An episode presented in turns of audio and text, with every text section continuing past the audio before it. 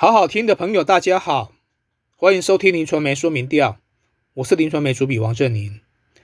根据林传媒公布最新的桃园市首长满意度暨网络政治板块调查结果显示，对于市长郑文灿的市政表现，有五十八点二八趴的市民表示满意，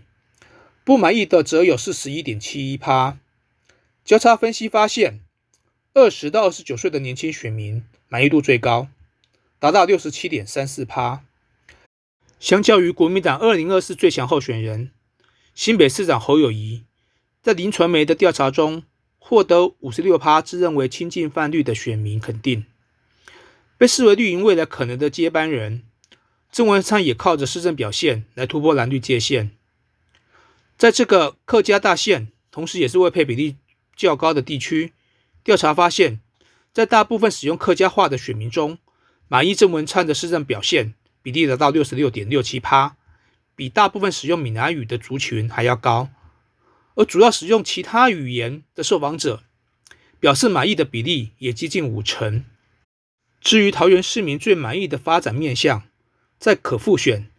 最多三项的条件下，前三名依序是观光旅游、防疫作为以及医疗环境，分别得到三十八点一四趴、三十点五七趴以及二十六点一一趴的肯定。至于未来最担心的，则是交通、经济就业以及防疫作为，比例分别为五十三点二一趴、四十一点零八趴和三十三点一八趴。虽然施政表现赢得民心，但值得观察的是，就算是受访者最满意的旅游观光这个部分，表示满意的比例也只有三十八点一四趴，远低于郑文灿的整体施政表现。甚至于前三名之外，满意度都只有十几趴。显然，桃园市民感受不到特别突出的政绩，反倒是市民最忧心的部分，包括交通、经济、就业等，感受就特别的明显。另一个值得观察的是，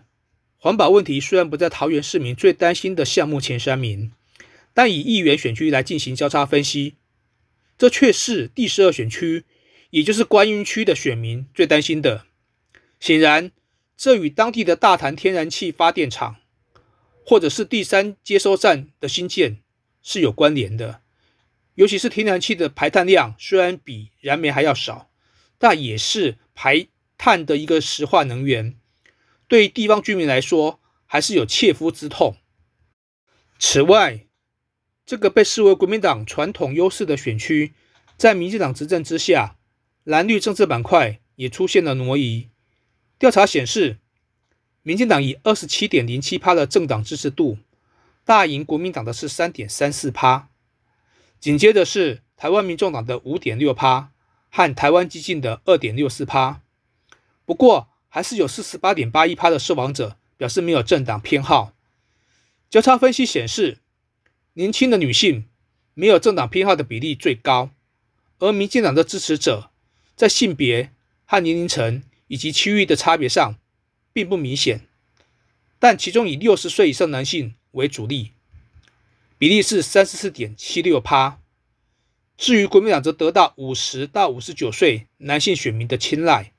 有二十一点二六趴表态支持国民党。如果从议员的选区来进行交叉分析，民进党最弱的是第七选区，也就是中立。但这也还有二十二点二九趴的支持度。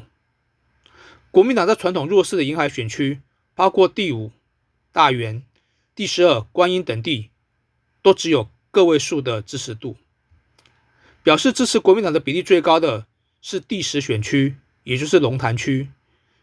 达到了十八点八一趴。值得关注的是，过去被视为国民党铁票的客家族群，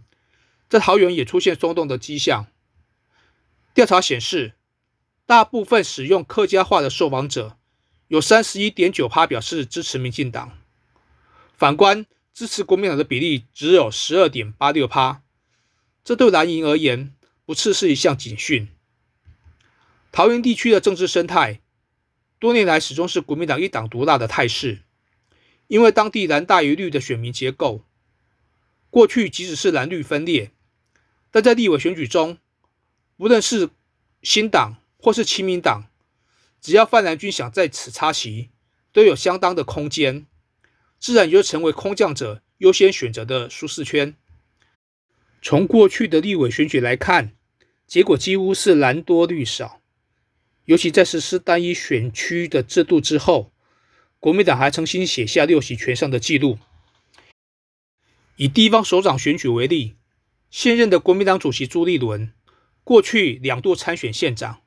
就分别拿下五十五趴和六十趴的高得票率。而民进党首度在桃园执政，是一九九七年靠着县长补选的机会。由吕秀莲胜出，蓝天才得以变成绿地。虽然吕秀莲随后也连任成功，但在两千年五月二十号就转任副总统。民进党在地方只能勉强称得上是松土，完全谈不上扎根。直到郑文灿历经两届市长任期，用心耕耘，特别是深入过去与绿云最疏离的眷村，不但跑得很勤。而且经常是要五毛给一块。二零一四年，郑文灿在惊呼声中，以不到三万票的差距击败寻求连任桃园县长吴志阳，当选首任的桃园市长。二零一八年，更拿下五十五万两千三百三十票，以十五万票的差距大赢国民党提名的陈学圣。但这位桃园子弟。虽然始终是民进党在当地选举的不二人选，但过去的政绩其实并不显眼。除了一届议员之外，二零零九年和二零一二年都曾经在县长选举和立委选举中败下阵来，但如今